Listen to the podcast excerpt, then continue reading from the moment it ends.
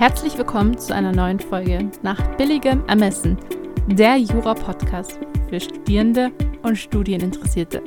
Mit Michael vom Feld, Repetitor und Gründer von Endlich Jura und mir, Evelyn, Jurastudentin in der Examensvorbereitung. Ich wünsche euch ganz viel Spaß mit der neuen Folge. Worüber möchten wir heute reden?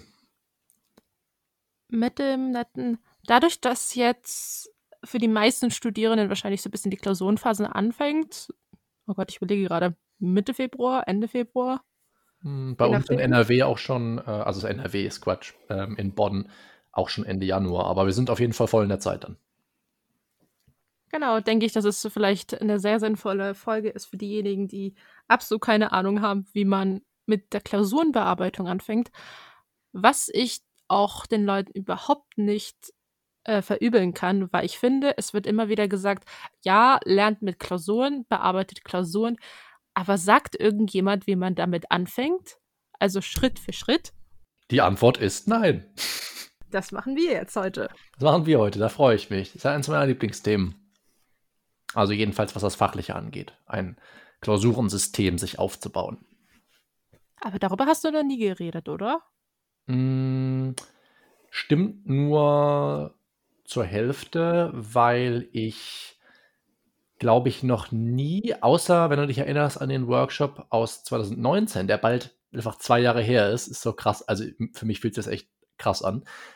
Mm, da haben wir ja schon quasi zumindest ein Klausurensystem oder zumindest für den Teil 1 der Klausurbearbeitung irgendwo uns ein Klausurensystem angesehen und drauf geschafft. Und ich hoffe, viele der Kandidaten, die damals dabei waren, benutzen das auch noch. Aber wir haben natürlich nie so alle drei Stadien zusammengesetzt. Also wenn ich Videos oder so mache, dann ist es ja meistens so, dass ich mir natürlich auch vor dem Hintergrund, dass es nicht ewig dauern kann, so ein Video, dass ich dann einen Punkt mir aus den drei Stadien der Klausurbearbeitung rausgreife, sprich äh, Sachverhaltsanalyse, Gliederung und Reinschrift und dann um über den natürlich besonders intensiv spreche. Wenn man das alles mal zusammensetzen wollte, dann müsste man schon mehr Zeit investieren. Ich hatte auch mal überlegt, sowas zu machen. Das hatte sich mal jemand auch bei YouTube gewünscht. Mal gucken, ob wir das vielleicht auch mal angehen. Aber. Kannst das ja als Grundlage annehmen und nochmal weiter ausbauen, falls wir irgendwas vergessen haben.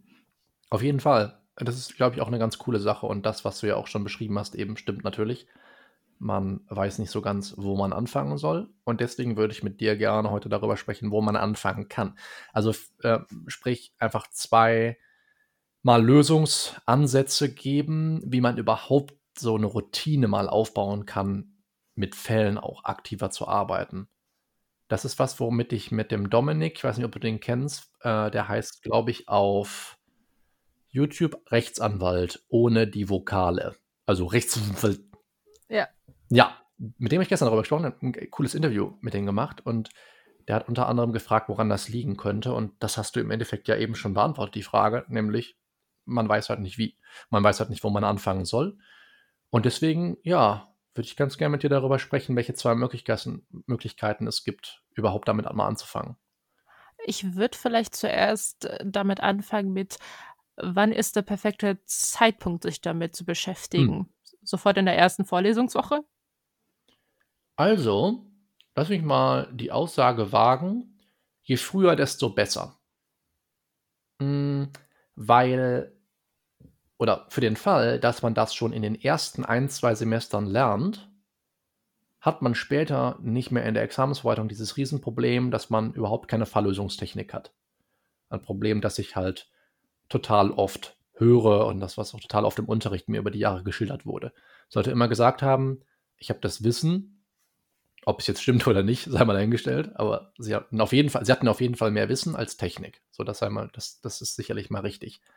Und dann die Frage, ich traue mich aber nicht an die Fälle, bevor ich quasi das Wissen einmal gefestigt habe oder mir ein Grundwissen in allen Bereichen angefertigt habe. Und äh, wie du ja weißt, das kann man ewig vorantreiben und auf einmal ist dann irgendwie, ja, äh, der Termin rückt dann näher und dann hat man das Gefühl, man hat vielleicht immer noch nicht genug in Fälle investiert und dann macht man das so auf den letzten Metern noch. Deswegen würde ich mal fast sagen, sobald man so ein paar Wissenselemente hat, und damit, um deine Frage zu beantworten, äh, erste Vorlesungswoche, da hat man das noch nicht. Ne? Mm, sobald man so ein bisschen Wissen hat, womit man zumindest schon einen ganz, ganz einfachen Fall. Also A schlägt dem B auf die Nase, die bricht. Ne? Wie hat der A sich strafbar gemacht? Dass man zumindest dieses Wissen schon mal irgendwo auch gutachterlich unterbringen kann. Also wenn man, wenn man dieses Stadium erreicht, das ist ja eigentlich das, das ist ja eigentlich die Aufgabe der AGs in der Uni, das zu übernehmen. So habe ich das immer wahrgenommen. So war das jedenfalls bei uns, bei dir wahrscheinlich auch nicht anders. Aber dass man wirklich auch schon in den ersten ein, zwei Semestern eigentlich anfangen sollte. Und genau, ich würde einfach die Aussage treffen, sobald man einen minimalen Stock an Wissen hat, sollte man eigentlich schon versuchen, den mit irgendwelchen Anfängerfällen kompatibel zu machen. Wie war das bei dir? Dass es bei mir erst so ein bisschen Klick gemacht hat im dritten, vierten Semester, was ein bisschen zu spät ist. Also du meinst Klick im Sinne von zu merken, dass du das hättest früher machen sollen, oder? Ja, auch in dem Sinne, dass ich dann so ein bisschen meine eigene Taktik hatte, Taktik hatte in dem Sinne, wie ich jetzt damit anfange. Taktik heißt, eine Idee, wie du das ins, ins Lernen integrierst oder wie du überhaupt an Klausuren rangehst? Wie ich an Klausuren rangehe. Also okay. Also ich würde, ich habe jetzt gerade so ein bisschen Sorge, dass ich da jetzt einige Punkte schon vorwegnehme, deswegen schwange ich mal diesbezüglich. Du, okay, also das heißt, wir, wir bröseln das jetzt mal zusammen einmal auf und, genau. und überlegen, wie man überhaupt einen Einstieg daran finden kann. Also das habe ich genau. ja eben schon gesagt ähm, und ich würde einfach ganz gerne nur heute wie gesagt, mit dir über zwei Lösungsansätze sprechen, um einfach mal ein Gefühl dafür zu gewinnen, wie kann ich Fallbearbeitung in den Lernalltag integrieren und das schon ganz früh, wenn möglich. Und dann vielleicht, dass wir einmal ganz kurz die einzelnen Stadien der Klausurbearbeitung abreißen. Ja. Denn es gibt grundsätzlich, das haben wir ja eben auch schon gesagt, drei Stadien, wo wir mit der Klausurbearbeitung ansetzen können. Also wir haben die Sachverhaltsanalyse oder sagen wir mal so, die Erfassung des Sachverhalts und die Analyse der Sachverhaltsangaben, der Fallfrage, des jeweiligen Bearbeitervermerks, der Bearbeiterhinweise, sollte es welche geben. Dann, wenn wir das gemacht haben, haben wir im besten Fall schon was produziert, übersetzen das in unsere Gliederung, Schrägstrich Lösungsskizze und formulieren die dann aus. Das sind so die drei Stadien, könnte man, glaube ich, grob umreißen. Für andere gehören da auch noch Schaubilder dazu, die ich dann in das erste Stadium packen würde. Ähm, bei mir sind das häufig noch so Argumente-Schmierzettel, die gehören für mich in die zweite, ins zweite Stadium rein. Und ja, die Reinschrift ist eigentlich, ist eigentlich klar. Ne? Das ist das, was wir am Ende abgeben. Hast du noch irgendwas anderes? Also, dass, dass vielleicht die Zuhörer so ein bisschen besser verstehen können, vielleicht auch diejenigen, die noch gar keine Fehler lösen, was, ich, was man noch erwähnen sollte oder so, damit man sich den Klausurfahrplan, sage ich jetzt mal, besser vorstellen kann? Oder hast du noch irgendwas gemacht, was ich jetzt zum Beispiel nicht erwähnt habe? Ich, äh, abseits, etwas abseits vom Thema, ich überlege gerade auch, ob wir dann so ein bisschen noch die Klausur-Nachbearbeitung ansprechen sollten oder ob das dann irgendwie Thema für eine andere Folge ist. Ja, würde ich sagen, weil dafür muss man ja überhaupt erstmal wissen, was man quasi von einer Falllösung erwarten kann. Also wenn ich das jetzt richtig verstehe, man hat entweder eine Klausur geschrieben und möchte die nachbearbeiten oder man hat eine Falllösung zu einer Klausur bekommen, die vielleicht Hausaufgabe im Rep oder in der Uni war und mit der man jetzt irgendwie umzugehen wissen muss. Äh, falls, falls das jetzt das ist, was du unter Klausurnachbearbeitung äh, genau. verstehst. Okay, lass uns das gerne in Ruhe nochmal besprechen. Erstmal mache ich dazu am 1. Februar nochmal ein Webinar, hm, zumindest für den Inner Circle. Das heißt, da wird auf jeden Fall nochmal viel von dem auch äh, thematisiert. Aber es würde sich dann anbieten, auch zumindest irgendwie ein passendes Video, nicht in der Länge und der Ausführlichkeit, aber auf jeden Fall auch noch entweder ein Video oder eben hier im Rahmen des Podcasts dazu noch ein bisschen was zu sagen. Also das können wir gerne, können wir gerne dann machen. Hm, sonst noch was anderes oder so, was die Zuhörer wissen müssen, generell was die Fallbearbeitung angeht? Also bevor wir jetzt mal darüber nachdenken, wie man überhaupt damit anfangen kann, Fälle zu bearbeiten. Ich überlege gerade. Eigentlich nicht. Nee. Okay. Dann, also, wenn uns noch was einfällt, können wir es ja auch immer noch ergänzen. Also, was mir zum Beispiel jetzt noch einfiel, war so Zeitstrahl. Ein Zeitstrahl könnte man sich machen. Also, aber das ist jetzt auch, sind das eher so die Taktiken dann innerhalb der Klausurbearbeitung. Also, die Stadien sind ja so einigermaßen klar abgesteckt. Dann, dann wissen wir grob, worüber wir reden. Und jetzt wäre meine Überlegung, weil sonst die zweite, das zweite Stadium der Klausurbearbeitung, sprich die Gliederung, Schrägstrich Lösungskizze, so ein bisschen in der Luft hängt, würde ich, um überhaupt mal mit Fällen anzufangen, entweder im ersten Stadium ansetzen oder im dritten. Das heißt also, entweder ich taste mich an Klausuren ran, indem ich sofort bei der Reinschrift beginne und wir sprechen gleich darüber, wie das zu verstehen ist, denn ich kann ja schließlich keine Reinschrift erzeugen, wenn ich nicht vor den Sachverhalt gelesen habe, vollkommen klar. Oder ich fange ganz vorne an und so ein bisschen nach dem Motto, klein beginnen, ne, haben wir ja, glaube ich, auch oft in dem Podcast schon mal drüber gesprochen, hier die Zwei-Minuten-Regel, Fünf-Minuten-Regel, ne, also klein anfangen und sich dann inkrementell steigern und so weiter und so fort. Das wäre die zweite Überlegung. Dann würde ich quasi, wenn du so willst, das erste Stadium der Klausurbearbeitung einfach angreifen, als jemand, der noch nie mit Fällen gearbeitet hat, und dann wirklich ganz, ganz wenig machen und das dann, ja, wie gerade beschrieben, inkrementell steigern. Was würdest du sagen oder, oder was hast du vielleicht auch gemacht oder würdest du jetzt rückblickend empfehlen, was für die Kandidaten am einfachsten ist, um überhaupt einen Einstieg in Fallbearbeitung zu bekommen. Jetzt hast du mir eigentlich meine Frage vorweggenommen, weil, oh. ich, dich, weil ich genau die gleiche Frage hatte. Inwiefern ist es sinnvoll, sich, wann tastet man sich am besten vor? Also wie tastet mhm. man sich am besten vor? Analysiere ich zuerst die Klausuren oder habe ich erstmal das Gespür für die Falllösung? Ja, ich verstehe das, das sind ja so quasi die zwei Weltanschauungen, wenn wir so wollen. Die schließen sich im Übrigen meines Erachtens nicht aus. Ich habe in der Vergangenheit auch beides schon empfohlen, den Kandidaten auch gesagt, probiert aus, wie ihr einen besseren Einstieg findet und dann könnt ihr immer noch gucken, ob ihr das in Zukunft verändert oder von wo aus ihr euch dann in die Verlösung reinsteigert. Die eine Weltanschauung wäre ja quasi dort anzufangen, wo man hin will deswegen sagte ich das eben im dritten Stadium der Klausurbearbeitung, nämlich bei der Reinschrift.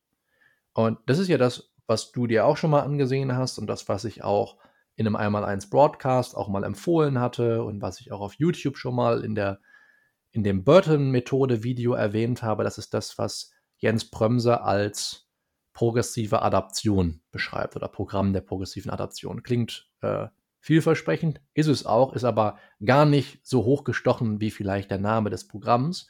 Die Idee ist einfach nur, dass man zunächst einmal fremde Falllösungen studiert und abschreibt. Das ist ja quasi das, was ich eben meinte mit, man fängt hinten an. Ist, wenn ich mich richtig erinnere, ist das was, was du auch mal entweder ausprobiert hast oder zumindest mal überlegt hattest auszuprobieren. Lustigerweise, meine Notizen handeln genau um diese eine Folge. Ah. Ja, ich kann deine Notizen leider nicht sehen. Ja. Ähm, und deswegen, äh, da du ja zu höflich bist, um mich zu unterbrechen, äh, können, können, wir das nicht verhindern. Aber richtig, das, das ist ja das, was, was er dann vorgestellt hat in, äh, lass mich nicht, lass mich nicht lügen, Staffel 7 Special oder so ist das, glaube ich, bei der reflexiven Praxis für Juristen. Also für diejenigen, die es noch nicht kennen können wir ja auch verlinken. Genau, noch eine kleine, ähm, vielleicht so ein bisschen den Hintergrund diesbezüglich. Das war ja die Doktorarbeit von ihm und die hat er dann halt so ein bisschen aufgedröselt mit Videos untermalt, also mit Gästen, Studierende und Freunde, die dann halt selber jetzt Anwälte sind oder Richter und hat dann diesbezüglich eine eigene Webseite gebastelt. Ich glaube, in Kooperation mit Uni Köln oder Bonn. Ich glaube, es war Köln. Und genau, die eine Folge war äh, Staffel 7, genau, Spezial Teil 1. Und die anderen Staffeln drehen sich ja auch sowas wie Zeitmanagement. Ich glaube, sowas auch ein bisschen wie Schrift. Ähm, ich glaube auch das Recht verstehen, auch so sein eigenes Warum zu finden. Also mhm. Also eigentlich eine sehr große Empfehlung, die leider so ein bisschen untergeht. Also ich glaube, kaum jemand kennt die Seite. Ja, stimmt. Und ich habe mir auch, ähm, genau durch dich bin ich dann halt auch dazu gekommen, Jetzt kann ich den Faden von Anfang an wieder aufnehmen. Das habe ich nämlich auch unbewusst, habe ich einige Taktiken angewendet. Also ich habe gemerkt, als ich total lost war bei der Fallbearbeitung, habe ich einfach wahllos angefangen, die Lösungskizzen abzuschreiben, also beziehungsweise die ausformulierte Lösung. Klingt sehr stupide. Die Leute denken sich vielleicht auch, okay, was bringt das mir? Mhm. Aber das äh, rät auch das Programm. Also ich habe hier schön die ganze Folge mir Notizen gemacht und habe sie jetzt Gott sei Dank vor mir. und kann sie dann ausführlich jetzt ähm, oh, ausformulieren, die ganzen Schritte jetzt erstmal runterrasseln und dann kannst du ja ergänzen. Ja, gerne. Äh, also seine erste, sein erster Step war erstmal gute Falllösung abschreiben. Also das jetzt erstmal so zwei bis dreimal die Woche. Ich habe ehrlich gesagt nicht so ganz verstanden, wie lange er meinte, dass man das machen soll.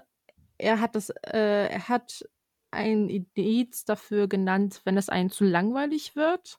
Und dieses Abschreiben soll eben einen helfen, dass man so die Standardflosken verinnerlicht und wie so eine Argumentation aufgebaut ist. Also wie kleinschrittig die ist und wie man kleiner und kleiner einfach das ausführlich gut rüberbringen kann für den Leser.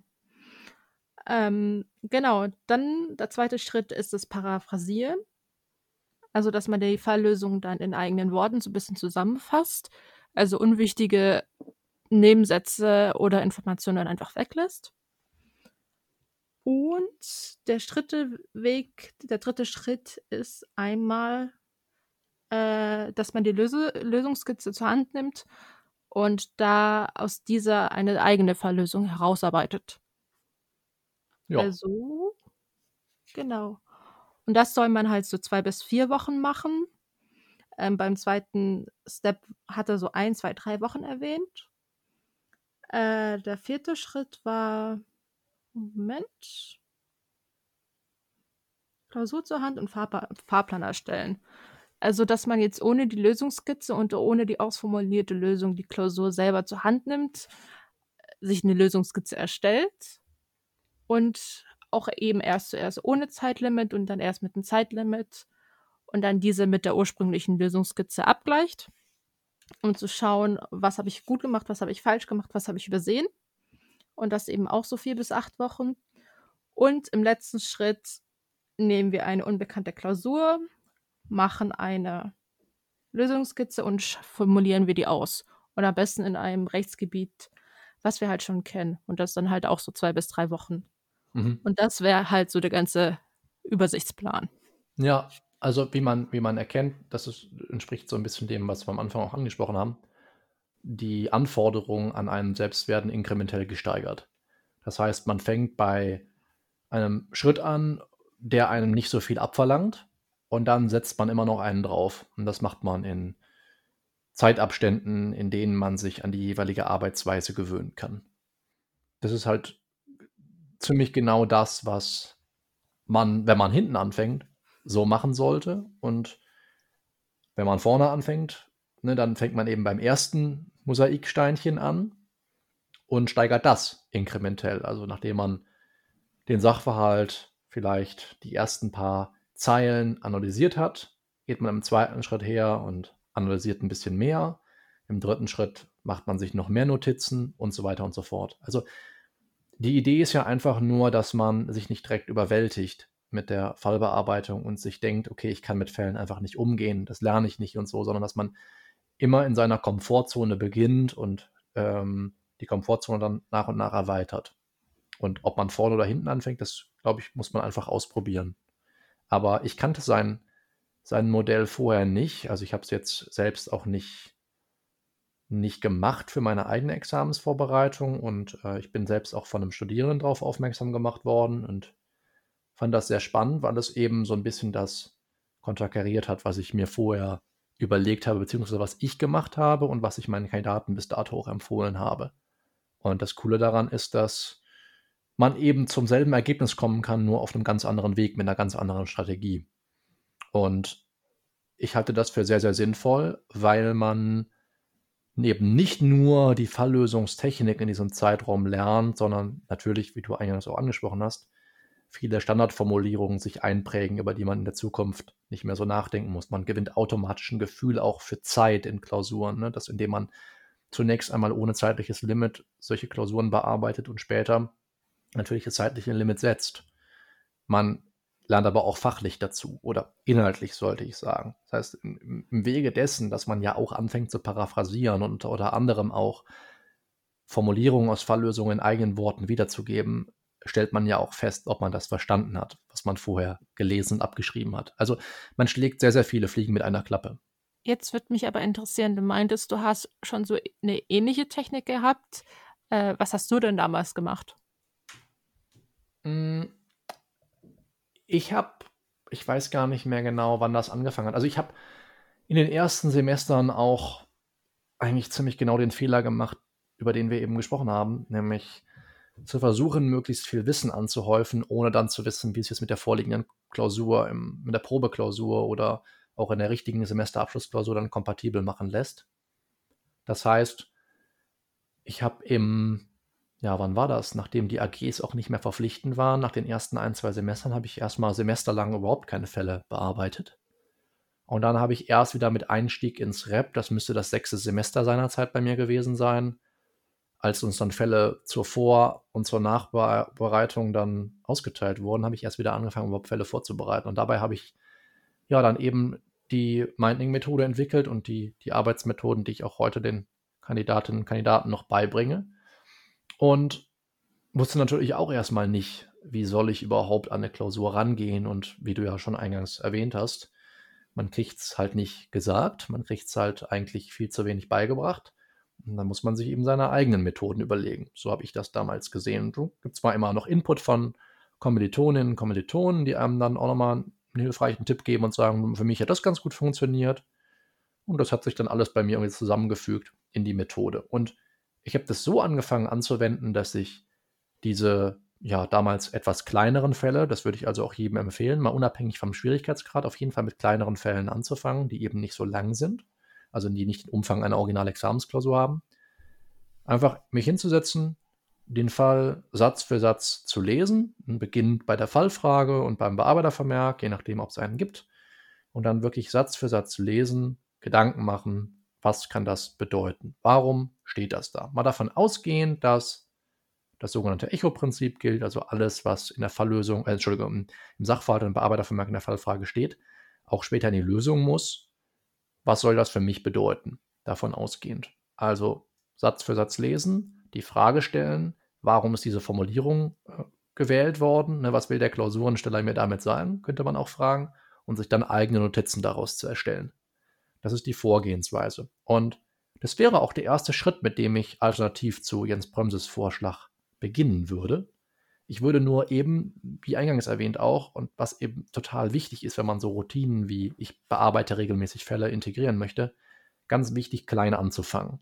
Und deswegen habe ich regelmäßig auch Kandidaten, unter anderem jetzt in der Circle hatten wir da auch letztens dann bei einer Weekly Clinic nochmal drüber gesprochen, also bei so einer digitalen Sprechstunde, die wir machen. Wie kann man überhaupt mal, ja, ein Gefühl dafür gewinnen, was wird in Verlösung von einem verlangt und wie kann man das vernünftig üben? Und ich habe dem Kandidaten halt empfohlen, einfach zunächst mal einen Timer auf 25 Minuten, weil er sich mit 5 oder 10 oder 15, was ich dann auch vorgeschlagen hatte, nicht anfreunden konnte. Also sollten schon so quasi eine Pomodoro-Einheit sein. Einfach, ja, die Zeit zu nutzen, um einen Fall zu analysieren. Und wenn der Timer abgelaufen ist, dann halt ne, was anderes machen, sprich den Fall nicht weiter bearbeiten oder so. Und man kann da wirklich viel kleiner anfangen. Also es gibt super viele Aufgaben, die ich auch nur dadurch gelernt habe, regelmäßig zu machen, indem ich mit fünf Minuten Intervallen angefangen habe. Da muss man sich nicht zu schade sein oder sich für einen Idioten oder so halten. Das ist, das ist Quatsch. Es ist ganz wichtig, dass man klein anfängt. Und wenn man eben bislang noch gar nicht mit Fällen gearbeitet hat, ist es so wichtig, dass man klein anfängt. Deswegen würde ich auch äh, niemandem aufzwingen, jetzt nach dem Jens Bremse-Vorschlag die komplette Klausur erstmal abzuschreiben. Ne, das ist jetzt weniger kognitiv fördernd oder fordernd, sollte ich sagen, als einen Sachverhalt auf eigene Faust zu analysieren, aber es ist auch anstrengend. Deswegen, vielleicht fängt man einfach erstmal mit ne, kleinen Klausuren an, beziehungsweise mit einem Abschnitt oder mit erstmal einer Anspruchsprüfung und nicht mit allen sieben Anspruchsgrundlagen oder mit einem Straftatbestand und nicht mit allen dreien. Und dann kann man das inkrementell steigern. Und ich würde vorschlagen, wenn jemand beide Ansätze ausprobieren möchte, man kann das mit einem Timer machen, dass man erstmal so lange macht, wie man möchte. Man kann eine grobe Wortanzahl analysieren, Schrägstrich abschreiben. Man kann sagen, ich mache jetzt ganz kleine Fälle, die so wirklich so, wie wir am Anfang gesagt hatten, ne, A schlägt dem B auf die Nase. Ein bisschen länger dürfen sie schon sein, damit wir auch was zu analysieren haben. Aber genau, dass man so klein wirklich anfängt. Und dann, wenn man merkt, doch, das ist, das kann ich gut, das ist, macht mir jetzt dann auch nicht mehr so viel Spaß wie am Anfang, wird jetzt langsam langweilig, dann kann man das steigern. Ne? Also ich glaube, der Kopf signalisiert einem das relativ zuverlässig, wann der nächste Schritt fällig ist. Ich würde vielleicht nur noch, noch einen kleinen Hinweis loslassen, weil ich das jetzt selber, ich also die Fallanalyse als Hauptthema in meiner Lerngruppe benutze. Falls ihr in unbekannten Rechtsgebieten drin seid, wundert euch nicht, dass euch sehr viele Stichworte eventuell einfach rein gar nichts sagen und beim Lesen der Lösungskizze ihr euch dann denkt, ach, dafür war es da. Das ist vollkommen normal. Und ist ja. vielleicht auch vielleicht die Schwäche dieser Technik, aber eigentlich ist es ja, es zeigt nur dieses Unwissen, diese Unwissenheit und die Lücken genau. auf. Ja, das war auch exakt mein Ansatz für die Technik. Also aufzudecken, was ich nicht weiß. Oder, das ist noch ein anderes sehr, sehr großes Problem, man stellt später in der Lösung fest, ach, das hätte ich doch gewusst. Und sich dann auch aktiv zu fragen, warum bin ich nicht drauf gekommen. das liegt meistens daran, dass Leute sehr theoretisch gelernt haben und unter anderem auf ihren Karteikarten sehr spezifische Fragen haben, die aber ein Sachverhalt niemals so aufwerfen kann. Sprich, wenn ich jetzt keine Ahnung, exakt nach den Voraussetzungen der Drittschadensliquidation frage. Auf einer Karteikarte. Oder in der Zusammenfassung oder in den Cornell Notes, über die wir auch schon mal gesprochen haben. Und ich kann sie dann nennen, dann heißt das noch lange nicht, dass ich eine Drittschadensliquidation in der Klausur auch erkenne. Das heißt, ich lese vielleicht später in der Falllösung, ach, da war ja eine DSL, und dann sollte ich das nicht einfach abtun, als beim nächsten Mal fällt es mir auf, sondern mich wirklich aktiv fragen, was war der Abrufhinweis, der Auslöser, das Stichwort im Sachverhalt, was mich auf die DSL hätte stoßen sollen. Und dann kann ich im nächsten Schritt überlegen, wie kann ich das vielleicht auch in meine Karteikarten übernehmen? Wie kann ich vielleicht auch mal gezielt nach den Sachverhaltsangaben fragen, beziehungsweise nach den, nach den Wissenselementen fragen mit Sachverhaltsangaben, die ich dann auslösen möchte. Denn ansonsten hilft uns all das Wissen nicht. Und das sind immer die zwei Fragen, die man sich stellen muss. Das, was du gesagt hast, warum weiß ich das nicht, beziehungsweise nicht, warum weiß ich das nicht, sondern wie kann ich mir das Wissen drauf schaffen und wie kann ich gezielt danach fragen, um auch in Klausuren hellhörig zu werden, wenn ich mal was dazu lese. Und im zweiten Schritt, wenn ich das eigentlich wusste, wie kann ich sicherstellen, dass ich in Zukunft drauf komme? Das sind die zwei Fragen, die man sich stellen muss. Ich bin nur gerade überrascht. Haben wir schon unsere ganze Thematik ausgebreitet? Sind wir eigentlich durch mit dem Thema? Würde ich sagen, ja. Ich hatte dir ja auch eine kurze Folge versprochen. ich wollte die Zuhörer ehrlich nicht überwältigen. Ich fand es wichtig, dass man, dass wir zwei Lösungsansätze geben und dass beide dann ausprobiert werden können und dass man dann vielleicht in einer, in einer zukünftigen Folge einfach das vertieft. Aber dass man, wir jetzt alle zumindest schon mal wissen, wie sie überhaupt mal anfangen können, das war mir halt so wichtig, weil wenn wir jetzt eine Folge machen, äh, Fälle vorbereiten, beziehungsweise Routine in Falllösung kriegen oder so. Und dann sprechen wir da anderthalb Stunden drüber, was wir ohne weiteres könnten, gar keine Frage. Ähm, ich könnte mir vorstellen, dass das erstmal nicht den Zweck erfüllt, den wir eigentlich haben wollten. Wir wollten den Leuten halt einen Anstoß geben. Aber wir können gerne noch über, über einzelne Schritte daraus kurz sprechen. Also das, äh, dafür habe ich auf jeden Fall, auf jeden Fall Zeit und Lust. Wenn du Fälle vorbereitet hast fürs Rap, für die AG, hast du mhm. nur die Lösungsskizze erstellt oder hast du die dann schon jetzt ausformuliert? Ich habe oft genug oder ich würde sagen in 90 Prozent der Fälle nur analysiert. Das heißt, diese Übersetzungsarbeit, dass man die Deutungshypothesen aus der Analyse, aus dem Analysezettel, ne, den am besten Fall dann mit der Analysetechnik mit einer geeigneten erarbeitet hast, dass du dann in der Rap-Stunde live quasi umsetzt. Ne, dass du also dann in der Rap-Stunde sagst, okay, das sind meine Gedanken. Ich habe mir hier zum Beispiel aufgeschrieben, nachbarliches Gemeinschaftsverhältnis, Fragezeichen, ja, ähm, in dem im Sachverhalt irgendwas geschildert wurde mit zwei Nachbarn äh, oder mit zwei, mit zwei Nachbarn ja im selben Haus, äh, die beide Mieter sind desselben Vermieters, dass ich dann live quasi in der Stunde mit der Gruppe und dem jeweiligen Dozenten dann überlegt habe, okay, wo gehört das hin? Ah, okay, als Anspruchsgrundlage, weil der eine Nachbar dem anderen was kaputt macht, könnte hier Schadensersatz oder als Anspruchsziel könnte hier Schadensersatz in Frage kommen. In welcher Anspruchsgrundlage könnten wir das Ganze packen? 280 Absatz 1, da kann man sich auch die Frage stellen, Schuldverhältnis, nachbarliches Gemeinschaftsverhältnis, passt das überhaupt? Passt, passt der 280.1 auf diesen Fall überhaupt? Und dann ist es letztendlich ja auch nur noch eine Aufgabe, ein 280.1 aufzuschlagen die Tatbestandsvoraussetzungen herauszulesen, aufzustellen und sich zu fragen, wo man die jeweiligen Sachen, die einem Analysieren gekommen sind, dann hinpacken muss. Also das war schon, das ist alles live passiert. Braucht man auch ein bisschen Selbstvertrauen für, gebe ich zu. Und ich war damals nicht besonders gut, aber Ähm, ich glaube, dass der Lerneffekt ist da am größten. Ich, ich wollte nichts Unumstößliches haben und damit in die Stunde kommen. Das hat mich dann natürlich äh, ab und zu auch sehr gefordert und dann musste ich eben auch überlegen, hm, wie funktioniert das jetzt eigentlich? Aber ja, war für mich am lehrreichsten.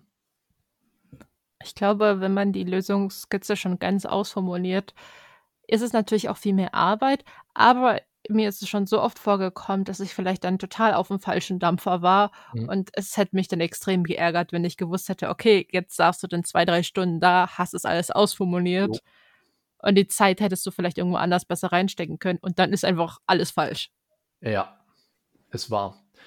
Und ich glaube, man, man schließt sich viele Türen schon im Vorhinein und das Tolle was ich jetzt na, in, in, Zeiten wie diesen ja leider nicht so stark diese Dynamik entfacht wird. Aber wenn du eine engagierte Gruppe hast, wie wir damals, logischerweise nicht jeder, ne? Also auch da gilt das Pareto-Prinzip, hast du 30 Leute in der Runde oder so, machen im Endeffekt auch nur sechs oder sieben richtig mit. Aber mit denen kannst du halt auch mal diskutieren, mit denen kannst du wirklich dich, dich austauschen und auch alternative Lösungsvorschläge durchdenken. Und wenn du aber schon den Sachverhalt gel gelesen hast, komplett erfasst und verstanden und hast dir Ideen gebildet, dann kannst du mit den anderen zusammen überlegen, wo das hingehört. Und dann hängt es natürlich auch nochmal von der Stärke des Dozierenden ab. Ne? Also wenn du da jemanden hast, der den Lösungsweg einfach vorgibt im Endeffekt und, und wenig auch die Leute zu Wort kommen lässt, beziehungsweise auch auf seinen Lösungs Lösungsweg festgefahren ist, ist es natürlich immer ein bisschen doof. Aber man lernt dann trotzdem daraus. Man muss ja auch nicht alles immer übernehmen, was die anderen machen. Aber ja, das, ja, kann ich nur, kann ich nur betonen nochmal oder unterstreichen, dass das war das, was mir am meisten geholfen hat. Und etwas vielleicht für die Fortgeschrittenen. Sagen wir mal, ich bin jetzt ziemlich gut in der Klausurenbearbeitung. Ich bin vielleicht vor den letzten Wochen oder im letzten Monat kurz vorm Examen oder vor den Abschlussklausuren. Wie, wie ist der Feinschliff? Also wie werde ich mit meinen Formulierungen vielleicht besser oder decke meine Fehler auf? Hm. Verstehe.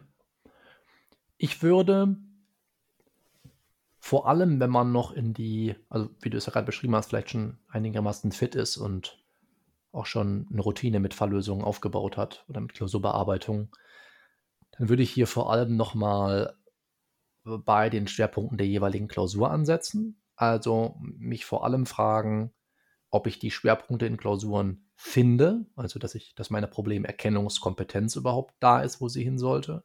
Und im zweiten Schritt auch in der Lage bin, diese Probleme aufzulösen. Das heißt, indem ich nochmal gezielt an meinen Argumentationstechniken arbeite, dass ich zum Beispiel mal versuche, in tatsächlich einfachen Fällen zu denken und daraus Argumente zu entwickeln, dass ich mit den einzelnen Anforderungen, die an die Gesamtheit von Rechtsnormen gestellt werden, aus denen man eine systematische Auslegung gewinnt, dass ich mich mit denen nochmal befasse und schaue, okay, kann ich daraus vielleicht im Zweifel auch nochmal eigene Argumente gewinnen, indem ich mich einfach mal frage, bei meinem Klausurfall, hm, widerspricht sich da vielleicht irgendwas? Oder welches Argument lässt sich vielleicht daraus gewinnen, dass die eine Norm vor der anderen steht, aus der systematischen Stellung im Gesetz dann unter anderem und so weiter und so fort. Dann würde ich vielleicht nochmal am Zeitmanagement arbeiten und je nachdem, ob, ne, wie du angesprochen hast, entweder Examensklausuren, also fünf Stunden oder eben Semesterabschlussklausuren, sage ich jetzt einfach mal zwei Stunden, auch nochmal guckt, okay, kann ich sicherstellen, dass ich alle Klausuren im Examen, in den Semesterabschlussklausuren Durchgang, dass ich die alle zu Ende schreibe, dass ich auf keinen Fall irgendwo in so starke Zeitnot gerate, dass ich nicht fertig werde. Das wäre das größte Hindernis für auch wirklich in gute Punktebereiche reinzukommen. Und sich einfach darüber im Klaren zu sein, dass ja, die einzelnen Stadien eine bestimmte, bestimmte Größe an Zeitintervalle in Anspruch nehmen, dass man die natürlich ein bisschen nach hinten und vorne ausdehnen kann, aber dass man damit vorsichtig sein muss und dass man die meisten Entscheidungen für eine gute Klausur in den ersten, im Examen sage ich jetzt mal, anderthalb bis zwei Stunden trifft und dass man mit der Reinschrift letztendlich nur noch das manifestiert, was man eh schon konnte. Und das gleiche gilt natürlich dann auch äh, für die, sage ich jetzt mal, zwei Fünftel oder für das knappe erste Drittel äh, einer Klausurbearbeitung, die auf zwei Stunden angelegt ist. Ja, also wenn man es da schafft, nochmal dran zu arbeiten, daran ein bisschen zu feilen, steht eigentlich guten Klausuren nichts im Wege, wenn man ansonsten schon eine Falllösungstechnik hat. Ich überlege gerade, du meintest ja, in den ersten eineinhalb bis eineinhalb Stunden hat man sich auf seinen Weg geeinigt. Was Mhm. passiert aber, wenn der Super-GAU passiert, ich mittendrin dann ich habe schon angefangen, ich bin vielleicht bei der Hälfte, habe noch so zwei, drei Stunden Zeit und merke dann: „Oh, ich bin völlig auf 'n falschen Dampfer.“ Soll ich Mhm. das durchziehen oder soll ich das einfach wegschmeißen und neu anfangen? Tja, eine Frage, die man natürlich nicht so mit hundertprozentiger Sicherheit oder Garantie der Richtigkeit beantworten kann. Das hängt so 'n bisschen davon ab ob du jetzt 'n groben Rechtsfehler gemacht hast und deswegen merkst ich müsste eigentlich noch mal alles umschmeißen, dann würde ich immer sagen: „Ja.“ Und dann hängt's auch wieder sehr, sehr stark davon ab, wie viel Zeit schon abgelaufen ist, ne, wie viel Zeit schon von der Uhr ist. Denn wenn du jetzt dann irgend zu irgend 'nem späteren Zeitpunkt 'n Verstoß gegen das Analogie ach, Entschuldigung, ja, Analogieprinzip meinetwegen auch, aber vielleicht auch gegen das Trennungsadaptionsprinzip irgendwie feststellst und du hast noch Zeit, das irgendwie umzuwerfen, dann würde ich eventuell überlegen, mich auf 'ne Notfalllösung einzulassen. Darüber können wir gerne auch noch mal 'n äh, noch sprechen. Das ist vielleicht auch 'ne spannende Folge für für all diejenigen, die manchmal auch das Gefühl haben, dass der Sachverhalt überhaupt nicht zu ihnen spricht und dass sie aber trotzdem irgendwie gerne noch 3 Punkte oder vielleicht sogar mehr rausquetschen wollen würden, weil die Klausur sonst komplett im Eimer ist. Aber vielleicht kann man sich dann überlegen, in die Richtung zu schreiben, 'ne Notfallklausur zu schreiben, die also wirklich vom vom Inhalt des Sachverhalts fast losgelöst ist und die wirklich nur versucht, durch durch so 'n paar Eckpfeiler noch 'ne vernünftige Benotung rauszuholen, die weil auch 3 Punkte im Examen mal wertvoll sein können, braucht man nicht braucht man nix drüber sagen. Ist immer besser, als 1 Punkt zu haben. Ansonsten, wenn man merkt, man hat sich vielleicht irgendwas abgeschnitten, das ist so der Fall, den den ich regelmäßig mit Kandidatinnen und Kandidaten diskutiere, dass man einfach feststellt: „Okay, da hätte ja eigentlich noch man was über 'n Rücktritt sagen müssen, aber jetzt habe ich schon das unmittelbare Ansetzen verneint“, beim Strafrecht jetzt in dem Beispiel würde ich nichts mehr dran ändern. Wichtig ist, und das ist wirklich enorm wichtig, das hat mir auf jeden Fall im Examen auch schon bei einer Klausur sehr viele Punkte gekostet, dass man sich nicht widerspricht. Also, wenn man dann sagt: „Shit, ich habe 'n harten Fehler gemacht“ oder „ich habe zumindest mir irgendwas abgeschnitten“ oder so, dabei bleiben. Es bringt da nichts, die Lösung noch zu versuchen zurechtzurücken und zu sagen: „Okay, dann gilt halt nicht mehr das, was ich oben gesagt habe, aber der Rest ist richtig.“ Es ist eigentlich der größte Fehler, den man dann machen kann. Deswegen ist es enorm wichtig, dass man dann, ja, das beibehält, ne, dass man sagt: „Okay, wenn ich jetzt das unmittelbare Ansetzen verneint habe zum Totschlag, dann kann ich nicht irgendwann hergehen und sagen“ a als Beispiel jetzt, „Zur Körperverletzung hat er aber unmittelbar angesetzt durch ein und dieselbe Handlung.“ Ist ist höchst unwahrscheinlich. Äh, da da sollte man dann nur, um irgendwie noch auf den Rücktritt zu kommen, dann, ja, nicht vergessen, was man vorher schon geschrieben hat. Und wie gesagt, deswegen kann man da auch keine keine garantierte Lösung geben, aber es ist einfach enorm noch mal davon abhängig, wie viel Zeit man noch hat. Manchmal kann man, wie gesagt, noch umschwenken auf 'ne Notfallklausur. Manchmal ist das die einzige Lösung, die man noch hat und manchmal muss man in 'n sauren Apfel beißen und damit leben. Aber in den meisten Fällen hat sich eben eigentlich bewährt, bei der Lösung dem Grunde nach zu bleiben, ne, ohne das jetzt alles durchzustreichen. Ich glaube, dass das mehr Unheil anrichtet, als einem als einem lieb ist. Ich glaube, das habe ich auch schon von irgendjemandem gehört, dass er meinte dann lieber man darf natürlich nicht vergessen, in Jura heißt ist es wieder wie war das? 2 Mei 2 Meinungen oder so, 3 Juristen oder umgekehrt. 2 Juristen, 3 Meinungen, ja. Dankeschön. Dass man halt natürlich alles vertreten kann. Und ich hatte auch letztens eine Klausur, wo auch, äh, selber die Professorin gesagt hat: „Gut, da hat sich irgendwie die Lösungskizze selber schon das Problem weggeschnitten, Mhm. aber ihr könnt es natürlich auch anders lösen.“ Ja. Ja, es es es gibt es gibt einfach so viele Lösungswege, ne? Das ist einfach ganz wichtig, sich noch mal klarzumachen. Auch, ne, wenn man jetzt unter anderem vielleicht mit dem anfängt, worüber wir heute gesprochen haben, progressive Adaption vom Jens. Wenn man die Fremdenfalllösung abschreibt und dann dann muss man sich einfach erst mal davon lösen, dass das das ist, was man von einem selbst was von einem selbst verlangt wird im Examen. Das ist nicht das. Das, was die Lösungen, die man ausgegeben bekommt in der Uni, im Rep, das sind Sachen, die sind recherchiert, die sind in 15 bis 20 Stunden von manchmal mehreren Personen erstellt worden und eben nicht unter den Bedingungen, die wir im Examen vorfinden. Total wichtig, sich klarzumachen, es ist ein unverbindlicher Lösungshinweis, eine ein unverbindlicher Lösungsvorschlag. Jeder kann damit machen, was er will, solange das rechtsfehlerfrei ist. Und man darf auch einfach nicht vergessen, es Ich habe von einer Freundin, die hat jetzt vor kurzem Examen geschrieben, die meinte, es hat sie super gewundert, dass sie in der einen Klausur dann irgendwie 16 Punkte hatte, weil sie gedacht hat, das war irgendwie so eine richtig Durchfallquote. Also so eine richtige Klausur, wo sie richtig durchgeflogen wäre. Also das Mhm. gibt's halt auch. Das gibt's auch, genau. Also deswegen auch niemals irgendwelche BGH-Urteile nach den Klausuren googeln. Hat also auch einem Kandidaten von mir nochmal drei Monate schlechte Laune gemacht, bis er dann 15 Punkte zurückbekommen hat, weil einfach sein Lösungsvorschlag anders war und offensichtlich besser. Also das, davon sollte man sich nicht verrückt machen lassen. Und wie bei deiner Freundin es auch gut sein kann, ist, dass man einfach eine relative Bewertung erfährt. Das heißt, andere hatten das gleiche Gefühl wie einer, haben aber noch deutlich schlechter abgeschlossen, beziehungsweise haben noch deutlich schlechteres geschrieben. Vielleicht, weil sie bei einem unbekannten Fall überlegt haben, hm, woher kenne ich das? Kann ich das in irgendeinen Fall, in irgendeine Falllösung pressen, die ich kenne? Und dann haben sie es geschrieben und das war daneben und der Fall lag eben die entscheidende Nuance anders. Deine Freundin hat es so gelöst, wie sie gedacht hat. Alle anderen haben sehr, sehr viel schlechtere Noten bekommen. Deswegen ist ihre Klausur extrem aufgewertet worden. Ja, das kann auch passieren. Dann würde ich sagen, sind wir eigentlich am Ende. Ich würde vielleicht nur noch kurz erwähnen, äh, ein netter Hinweis auf die reflexive Praxis, die natürlich nochmal verlinkt ist, auf dein Video bezüglich der Minding-Methode. Mhm. Und ich überlege gerade, und äh, war das das Video mit der Klausurvorbereitung? Lass mich gerade, weil je nachdem, wann der, wann der Podcast hier erscheint, äh, das, das weiß ich nicht genau, wann du den raushauen willst. Ich hoffe mal Ende Januar. Okay, das wäre, glaube ich, zu spät. Was du natürlich, also ich weiß ja nicht genau, wie du das äh, dir vorgestellt hast, wenn du die Folgen auch noch tauschen kannst, kannst du ja auch erst die hier raushauen.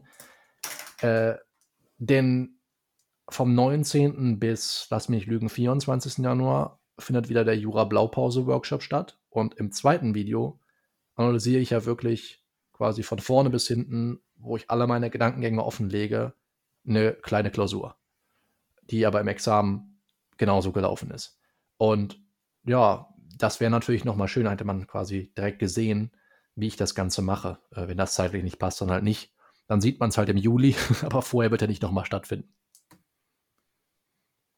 Uh, da habe ich jetzt auch neue Infos. Dann würde ich, glaube ich, echt wirklich die Folge tauschen, weil mir die hier etwas besser gefällt als die letzte. Ja, dann mach das so. dann können wir nämlich darauf verweisen, dann kannst du, wenn du magst, den Jura Blaupause Workshop auch verlinken. Dann schicke Mhm. ich dir gleich den Link rüber und dann, ja, kann das einfach in die Show Notes und jeder kann sich gratis dazu anmelden. Wie gesagt, geht am 19. Januar los, gibt drei Videos und es geht schwerpunktmäßig in den ersten beiden Videos vor allem ums Klausurenschreiben. Deswegen ist das, glaube ich, ganz cool. Aber es wird dazu wieder keine Aufzeichnung geben, oder? Wieder keine Aufzeichnung, was meinst du? War das nicht? Nee, bei der ersten gab es keine Aufzeichnung. Bei dem letzten Workshop gab es eine kostenpflichtige Möglichkeit, die Aufzeichnung zu kaufen. Genau, also diesen Workshop kann man gar nicht kaufen, der ist immer kostenlos. Ähm, die Videos sind dann eine Woche verfügbar. Also, wenn man einfach sich in der Woche mal eine halbe Stunde, dreiviertel Stunde aus seiner umfangreichen und vollgeplanten Woche rausnimmt, kann man eigentlich alles, was man braucht, sich anschauen, zwischendurch die Videos stoppen. Das ist kein Livestream, ist alles remote. Und wenn man möchte, kann man sich noch die Thesen, die Checklisten aus den Videos herunterladen, unter anderem auch meinen Jura-Fahrplan, der sicherlich auch nochmal vielen helfen wird. Also, wenn man sich ein bisschen Zeit nimmt, äh, kann man das alles, glaube ich, in, in einer Stunde, anderthalb maximal durcharbeiten. Also, und das muss man ja nicht alles mal an demselben Tag machen. Ich glaube, äh, dass das lohnt. Okay, dann wird das nett nochmal verlinkt. Und Wunderbar. dann würde ich sagen, schließen wir die Folge jetzt. Schließen wir die Folge. Vielen Dank, Evelyn. Ein großes Dankeschön an die Hörer, die bis dahin da geblieben sind. Und bis zur nächsten Folge. Bis bald.